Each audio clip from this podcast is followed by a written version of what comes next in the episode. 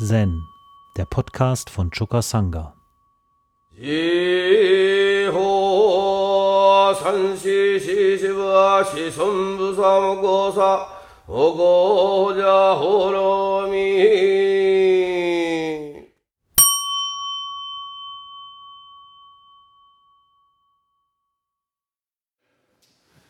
Ich werde noch beim Thema von gestern bleiben, allerdings mit einem neuen Koan, das aber viele von euch auch kennen, weil es in gewisser Weise unser Zen-Hof-Tempel-Koan ist. Ja. Das steht im Shoyu Roku unter Nummer 4 und da heißt es, der Weltgeehrte zeigt auf den Boden. Und in der Ankündigung zu diesem Koran heißt es, ein Körnchen Staub aufheben und schon die große Erde ganz in Händen halten. Mit nur einem Pferd und einer Lanze die Grenze öffnen und das Land ausdehnen, ganz nach Belieben. Einer, der überall der Herr ist und unserer Schule entsprechend sich den Gegebenheiten fügt, wer ist dieser Mensch? Das Beispiel. Als der Weltgeehrte einmal mit der Menge dahin ging, zeigte er mit der Hand auf den Boden und sagte, dieser Ort ist geeignet darauf, ein Kloster zu errichten. Indra, der König der Götter, nahm einen Grashalm, steckte ihn in die Erde und sagte, die Errichtung des Klosters ist schon beendet. Der Weltgeehrte lächelte. Und der Lobgesang zu diesem Korn lautet, auf hundert Gräsern ein Frühling ohne Grenzen nach Belieben etwas aufnehmen und wie selbstverständlich gebrauchen können. Ein goldener Leib von 16 Fuß, der Inbegriff an Vorzügen, unbekümmert sich die Hände reichen und in die Welt des Jammers eintreten, mitten im Drang der Welt, der Herr sein können.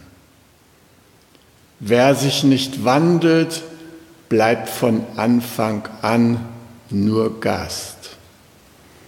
Überall reichen die Lebensverhältnisse aus, mit seinem Los zufrieden zu sein.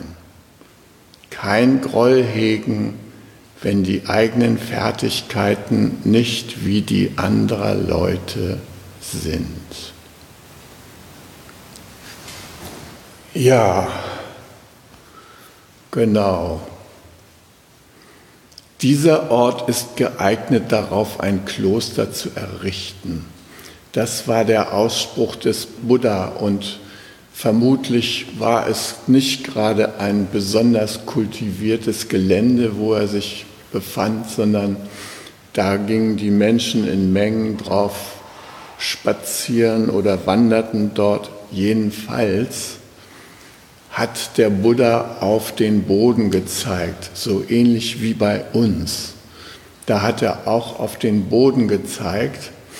Und damals, wie ich schon vorhin und wie ich schon gestern berichtet habe, handelte es sich bei dem Fingerzeig, den der Buddha uns gegeben hatte, um einen völlig degradierten Maisacker, der nur noch von Maisstrunken ähm, be bewachsen und bestanden war und drei Jahre lang überhaupt keine Pflanzen hervorgebracht hat. Da fehlte nämlich noch der Grashalm von Indra.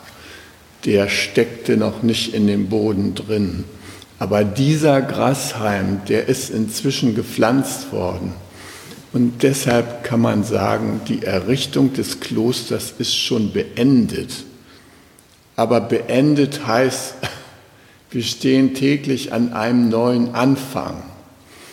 Und wir stehen auch täglich in einem weiteren Anfang mit der Kombination von Permakultur, einer dezentralisierten Form des Anbaus im Garten und eben der Entwicklung hier unserer Zen-Gemeinschaft.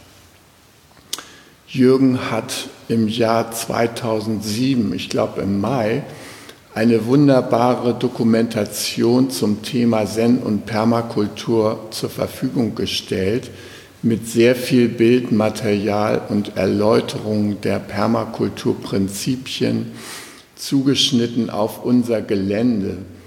Ihr solltet die Gelegenheit nutzen, euch diese wunderbare Dokumentation ab und zu mal anzuschauen, weil man da auch den äh, Stand der Entwicklung, den wir inzwischen genommen hat, ablesen kann und die Intention und die Vision, wie sie damals so formuliert wurde. Tatsache ist, dass die Permakultur als Nischenbewegung einiger idealistischer Spinner, wie es von außen gesehen wurde, inzwischen zu einer internationalen Bewegung von großem öffentlichen Interesse geworden ist. Also überall auf der Welt gibt es Permakulturkonferenzen und auch in unserem Land hat die Permakulturakademie sich entwickelt, die auch hier in unserem Projekt natürlich einen Fuß hat und wo Kurse hier in unserem Projekt angeboten werden die der allgemeinen Entwicklung natürlich äh, dienen können. Allerdings, was die Wissenschaft angeht, hält sich das Interesse immer noch in Grenzen. Also es gibt ein Institut in Braunschweig und soweit ich weiß in Kaiserslautern, die sich ernsthaft mit den ähm, mit den Auswirkungen der Permakultur für eine Öko-Agrarentwicklung auseinandersetzen. Ich selbst war 1990 oder sowas in Höxter, da war eine Außenstelle einer landwirtschaftlichen Fakultät, die hatten mich eingeladen, da einen Permakultur-Einführungstag zu veranstalten. Die Studenten und auch die Hochschullehrer waren begeistert von den Impulsen der Permakultur, aber im Lehrplan hat sich das überhaupt nicht niedergeschlagen. Und ich hatte auch keine Lust, solche Billy-Billig-Veranstaltungen äh, im Hochschulbereich anzubieten. Da gibt es dann immer so Lehraufträge, wo man vielleicht mal so 200 Euro kriegt für einen Tag und so. Das ist irgendwie nicht die Ebene, wo die von Fukuoka angestoßene, sagen wir mal, Revolution der Landwirtschaft ihren Raum nehmen kann. Das muss größer angelegt werden. Und diese internationale Bewegung ist natürlich eine Graswurzelbewegung immer noch. Das heißt, sie kommt von, in erster Linie von unten und äh, das ist auch wichtig, weil das eine dezentrale Entwicklung der Landwirtschaft sein muss. Unsere moderne, in der EU äh, geförderte Landwirtschaft der Bewirtschaftung von großen Flächen ist eine der höchsten Ursachenfaktoren im Sinne der Klimakatastrophe und der Artenschutzkatastrophe. Und es ist ganz klar, dass wenn man so vorgehen will, Fukuoka, da muss man eine gewisse Nähe zum Boden haben. Da muss man äh, die Tiere, die sich darauf bewegen, die Insekten, die Käfer, die Pflanzen, die Sämlinge, die muss man da beobachten können. Allerdings bei den Geräten, die bei uns in, in Benutzung sind, äh, da kann davon keine Rede sein. Äh, das Ideal der Bodenbearbeitung und das ideale Bodenbearbeitungsgerät, da nenne ich mal einen Prototyp, das ist zum Beispiel der Fendt 1050. Der hat also zwischen 400 und 517 PS, Sechszylinder MAN-Motor, Hubraum 12.500 Kubikzentimeter, stufenloses Getriebe, kann von 0,2 Kilometer auf 60 Kilometer pro Stunde beschleunigen, GPS gesteuert und so weiter. Äh, diese Geräte, wenn man da als Landwirt drin sitzt, ist man vom Boden vollständig abgetrennt. Man muss sich sozusagen eine Offline- äh, oder eine Online-Version des Bodens zu Gemüte führen, um überhaupt mitzukriegen, wo, wo man da drauf sich bewegt. Und man ist eingekapselt, wird Bescheid von den verschiedenen Rundfunkstationen, während man da über den Acker sich fahren lässt von dem Gerät alleine, was GPS gesteuert wird und darauf achtet, dass die Flugfurchen ganz genau gerade verlaufen. Da wird nichts dem Zufall überlassen. Und so wird die Einöde in der Landwirtschaft hergestellt mit diesen Maschinen. Das sind die idealen äh, Protagonisten unserer heutigen modernen Technik. Und es ist ganz klar, dass die zur Degradierung der Landschaft enorm beitragen. Es ist jetzt zum dritten Mal ein World Atlas of Desertification erschienen. Der zeigt, welch ein Ausmaß des Bodenverlustes inzwischen eingetreten ist durch die intensive moderne Landwirtschaft. 75 Prozent der weltweiten Landflächen sind inzwischen durch Erosion, Versalzung, Übernutzung oder Austrocknung degradiert. Und jedes Jahr kommt eine Fläche von der halben EU-Größe dazu. Habt ihr das Ausmaß mitbekommen, in welcher Richtung sich das da entwickelt? In welcher unglaublichen blinden und verblendeten Art und Weise wir mit dem absoluten Schatz der Erde umgehen. Die Hälfte des Ausmaßes der EU, der Landfläche der EU jährlich, jährlich geht durch Degradation verloren, weltweit. Da können wir doch nicht einfach die Hände in den Schoß legen. Ich meine, wir sind hier ein winziges kleines Modell. Aber wenn ihr unseren Boden hier mal aufmacht, der, als wir angefangen hatten, nur 19 Bodenpunkte mit einem Humusgehalt von 0,2 Prozent hatte, wo kein einziges Bodenlebenwesen mehr wahrnehmbar war. Wenn ihr euch den heute anguckt, nach 20, 30 Jahren, wie er sich entwickelt hat. In gewisser Weise ohne großartig viel Zutun von uns. Dann findet ihr eine lebendige Erde mit einer Unzahl von Lebewesen.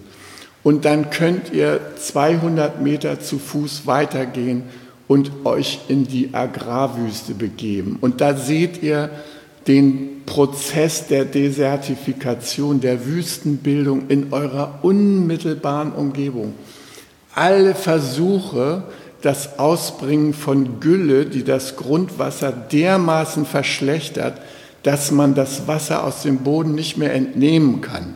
Jedes Jahr müssen wir uns hier einer Kontrolle unterwerfen. Für 500 Euro wird hier der Nitratgehalt unseres, Grund, unseres von uns entnommenen Grundwassers gemessen um festzustellen, ob das noch für Menschen verträglich ist, was wir da zapfen. Und alle Versuche, das zu stoppen, vor allem in den Regionen, wo zum Beispiel in Großmaßstab Massentierhaltung abläuft, da werden diese Flächen wie hier die unserer Nachbarn genutzt, um die Gülle aus Fechter und sonst wo und von der holländischen Grenze kommend mit riesen Tanklastwagen werden die angefahren, um die hier bei uns aufzubringen.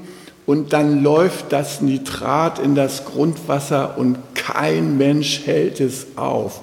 Das sind alles Verbrechen an der Natur, die da stattfinden, die legitimiert werden vom Bauernverband, von Julia Klöckner und von dem Dobrindt und wie sie alle heißen, der Schmidt, der mit seinem eigenwilligen Votum verhindert hat, dass die Glyphosatausbringung hier in der EU äh, um fünf Jahre hm, also gestoppt wurde. Er hat einfach gesagt, ja, so ist er der Schmidt und hat nicht entsprechend der Regierungsbeschlussvorlage äh, ein Stopp ermöglicht. Man ahnt, wie viele Millionen ihm zugeflossen sind, wenn man schon hört, was die CSU so für Maskenkäufe und sowas an Provisionen kriegt. Da sind wir nicht weiter erstaunt, dass das alles aus dem Steuersäckel bezahlt werden muss. Also in der Landwirtschaft ist das in Großmaßstab üblich und alle Versuche, ich weiß es genau von meinem Freund Hannes aus Brüssel, der im Agrarausschuss immer wieder gesessen hat im Europäischen Parlament, wie unglaublich schwer es bisher gewesen ist, die Vergabe von Agrarsubventionen, das ist der größte Etat der EU, die Agrarsubvention, den zu binden an Umweltauflagen. Das ist nicht durchzukriegen. Also, wird einfach nicht gemacht. Das heißt, diese Desertifikationslandwirtschaft, diese Artenvernichterlandwirtschaft, die sitzt immer noch im Sattel und keiner stößt die aus dem Pferdesattel. Nein, die können weitermachen. Und wir alle verhalten uns, wie es hier im Koran heißt, wie Gäste. Ja, wir können da nichts tun. Ja. Der Gastgeber sitzt woanders. Jedenfalls nicht bei uns, nicht in unserem Herzen. Wir machen uns nicht zum Gastgeber. Wir machen uns nicht zu denen, die das durchblicken und die tatkräftig einschreiten. Nein, wir nehmen es hin. Immerhin gibt es ja noch Weißbrot und andere industrielle Nahrungsmittel.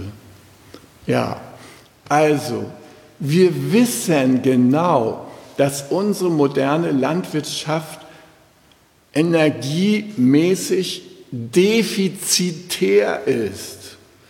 Die sogenannte primitive Landwirtschaft, die Subsistenzlandwirtschaft, die ist in dieser Hinsicht der modernen Intensivlandwirtschaft total überlegen. Margaret Kennedy hat da mal ein schönes Plakat gemacht, was man sich immer noch in Ginsterweg 5 im Eingangsbereich anschauen kann, wo sie die Monokultur Landwirtschaft und die, die natürliche Landwirtschaft gegenübergestellt hat in ihren Effekten. Und da kommt raus aus diesem, aus diesem Schaubild, dass die Monokultur Landwirtschaft mit 100 eingesetzten Kalorien eine Nahrungskalorie auf den Tisch bringt, während die sogenannte primitive, natürliche Landwirtschaft mit einer eingesetzten Kalorie drei Kalorien auf den Tisch bringt. Das ist ein Unterschied von 300 Prozent. Also ich frage euch, warum wird da kein Schwenk gemacht? Ich sag's euch, weil immer noch genügend Erdöl vorhanden ist.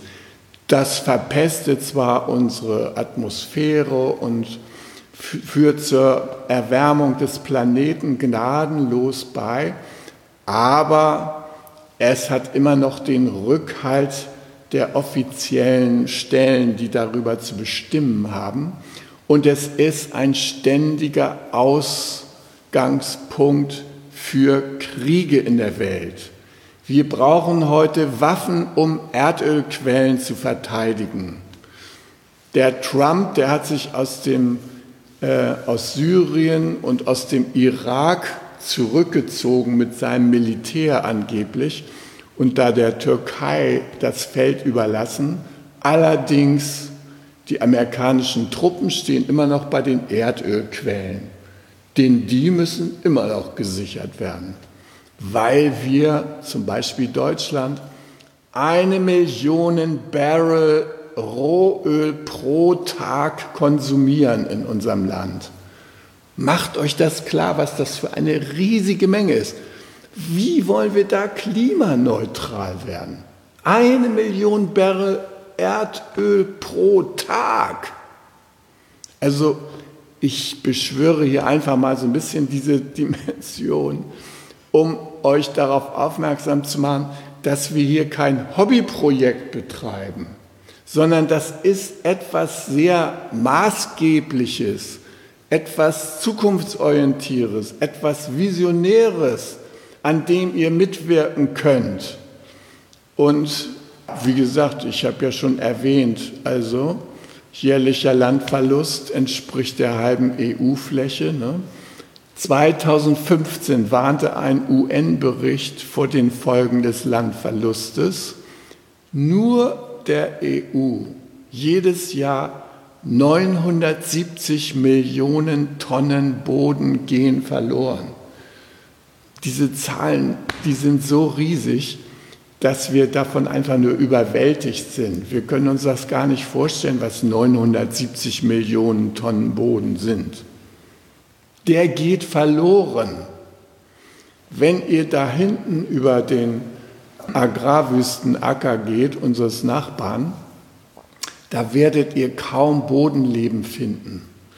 In einem gesundeten Boden, in einem wiederhergestellten Boden, in einem natürlichen Boden befinden sich in einem Kubikzentimeter etwa drei Milliarden Kleinlebewesen. Drei Milliarden.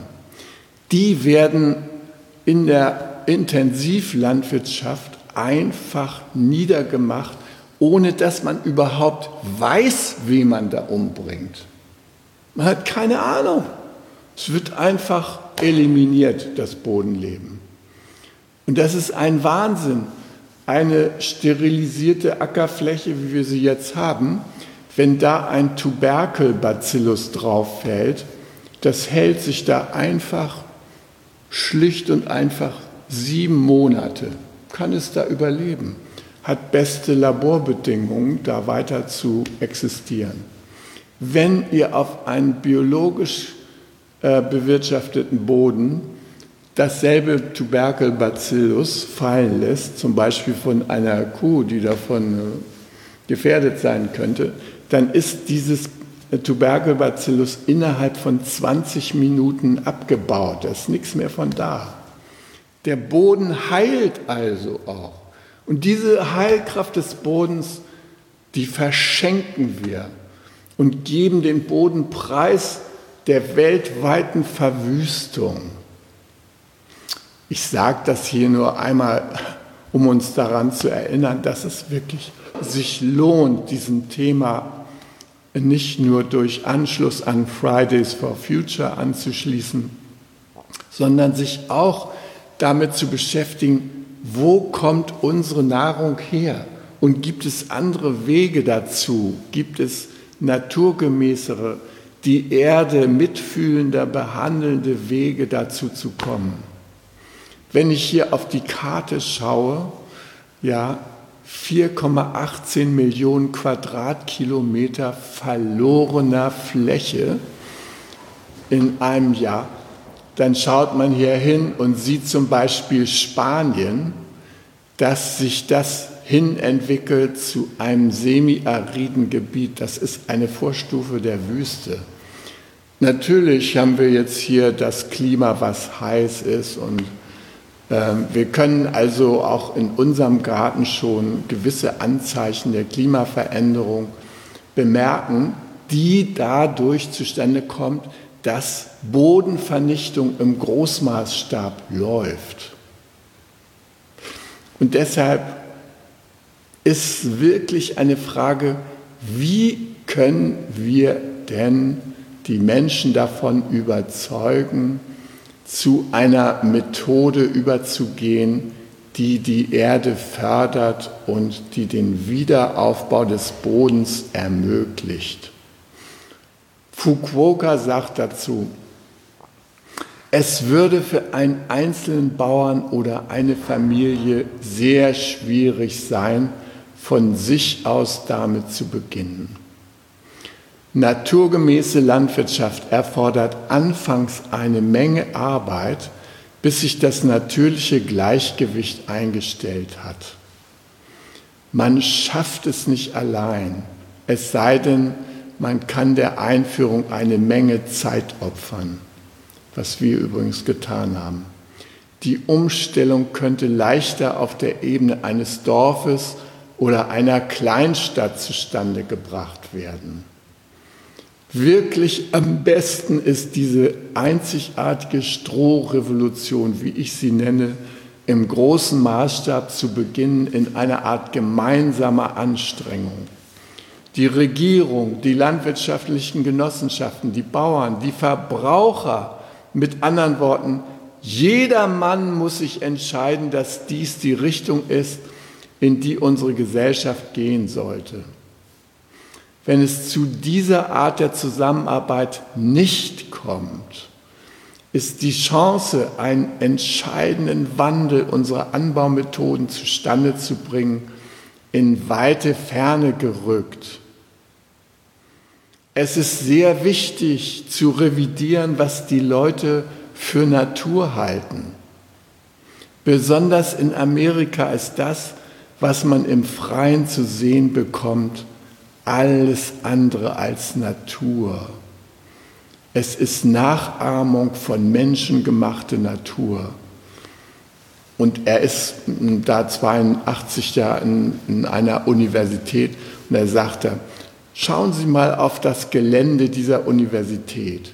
Sie sehen schöne Rasenflächen, weich und bequem, hier und da mit Bäumen bepflanzt. Das Blattwerk ist wirklich wunderschön. Aber die Bäume und Gräser sind nicht die, die hier ursprünglich gestanden haben.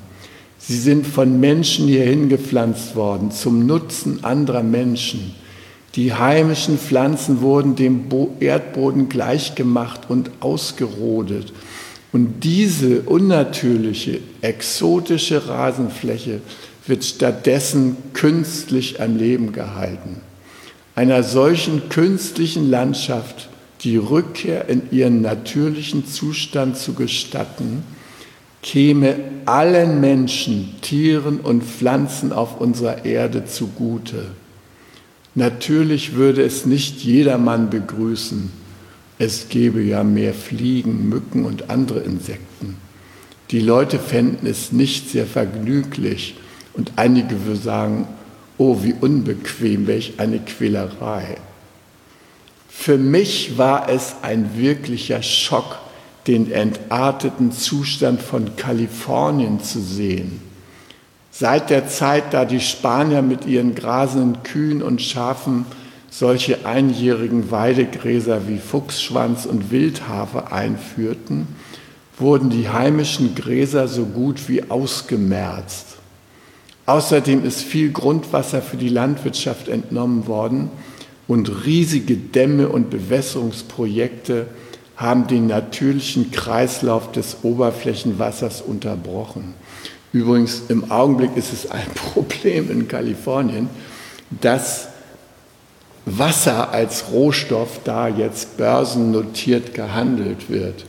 Das heißt, die Bauern können doch nicht mal einfach auf das Wasser, was dann in diesen Staubecken und so äh, zurückgehalten wird, zurückgreifen. Nee, sie müssen täglich den börsennotierten Preis dafür zahlen.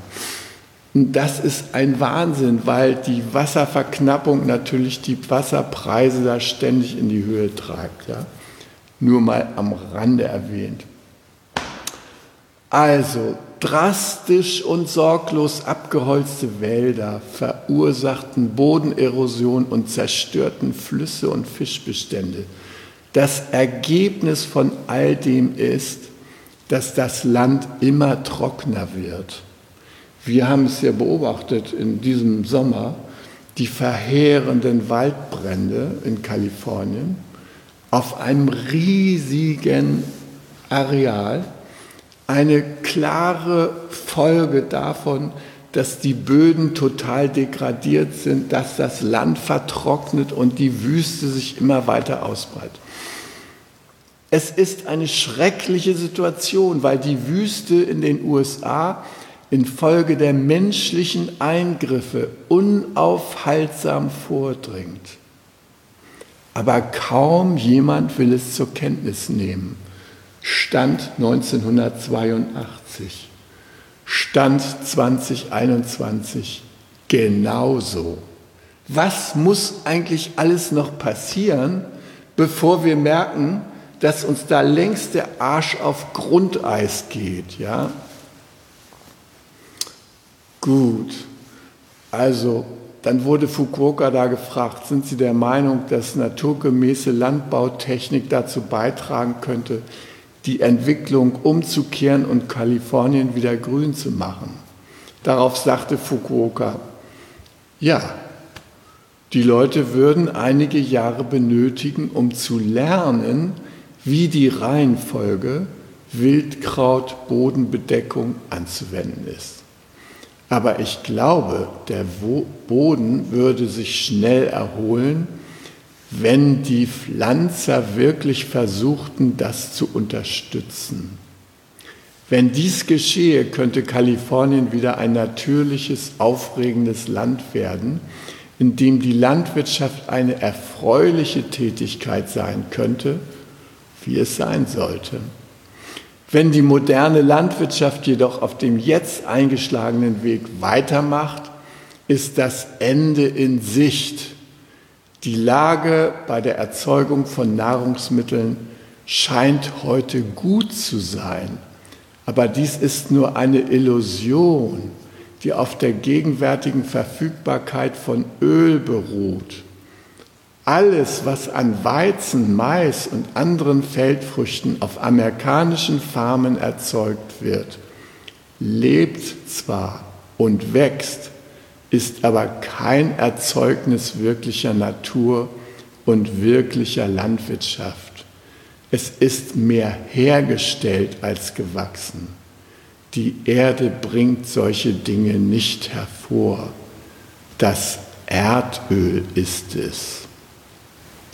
Und weiter sagt Fukuoka, naturgemäßer Landbau könnte zu einem Wandel unserer Art zu leben führen, der es erleichtern würde, viele Probleme unserer heutigen Zeit zu lösen. Ich glaube, dass die Menschen in zunehmendem Maße ein Unbehagen darüber empfinden, dass sich das Wachstum und die wissenschaftliche Entwicklung der modernen Welt unentwegt beschleunigt dass solche Dinge wie Kernkraftwerke, Abschlachten, Massentierhaltung in Frage gestellt werden. Und das vergegenwärtigen Sie sich, dass die Zeit für eine Neubewertung gekommen ist. Ich empfinde, dass ich der Menschheit einen Dienst erweise, indem ich einen natürlichen Lebensstil pflege und seinen Nutzen jetzt und in dieser Zeit aufzeige.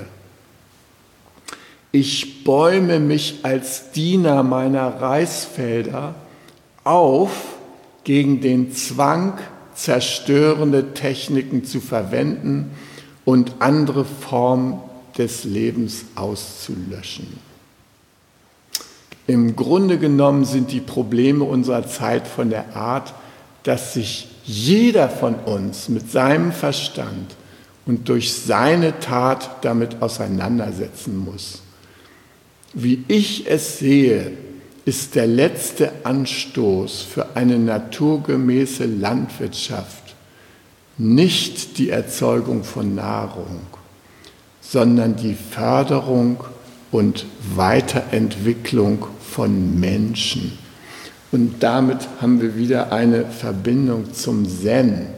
Zen ist nämlich auch eine Maßnahme zur Förderung und Weiterentwicklung von Menschen, um Menschen in den Stand zu versetzen, nicht Gäste und Opfer eines unbeherrschbaren Geschehens zu bleiben, sondern um sich zum Gastgeber weiterzuentwickeln, zu jemand, der bereit ist, die Verantwortung für die Umstände, mit denen er konfrontiert ist, selbst mit zu übernehmen. Das ist eine der wichtigsten Seiten im Zen, vom Gast zum Gastgeber sich weiterzuentwickeln. Gastgeber, das sind Leute, die sich auskennen, die sich auch mit der Natur auskennen, die sich mit dem Bedingungszusammenhang des Lebens auskennen, die den studieren und die den nicht hinnehmen, sondern verantworten. Und das wünsche ich uns allen am Ende dieses Sessions, dass wir diese Fähigkeiten in uns kultivieren und dass wir auch ganz konkret uns mit der Natur auseinandersetzen, dass wir konkret unsere Beziehung zur Natur auf eine neue Basis stellen. Deshalb Permakultur Zen Hof Togenji empfehle ich euch das Projekt. Fördert es weiter. Dankeschön. Um jungen Menschen den Aufenthalt im Togenji zu ermöglichen, bitten wir um ihre Spende. Alle Spendenmöglichkeiten finden Sie auf chukasanga.de slash spenden.